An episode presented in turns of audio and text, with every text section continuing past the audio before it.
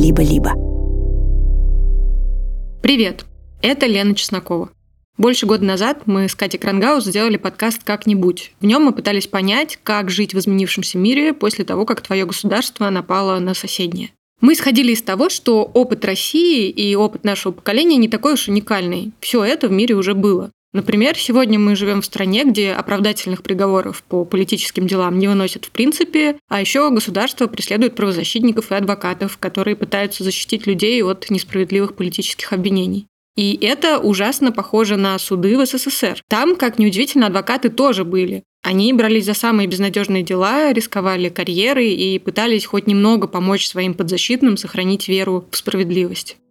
Именно об этом новый подкаст, который я хочу вам посоветовать. Он называется «Защитники», и его ведет журналистка Зоя Светова. Я вам должна сказать, что наше ведь э, законодательство, оно совсем неплохое. Но вот пренебрежение, традиционное пренебрежение к закону, оно не только по политическим процессам, оно вообще свойственно нашему правосудию. Часто и суд, и э, следствие видят в адвокате человека, который мешает им работать именно тем, что он требует этого неуклонного соблюдения закона и следит за ним. Это кусочек интервью советского адвоката Дины Каминской, которая защищала Владимира Буковского, Ларису Багарас, Павла Литвинова и многих других видных диссидентов. Дина – одна из героинь нового подкаста Зои Световой.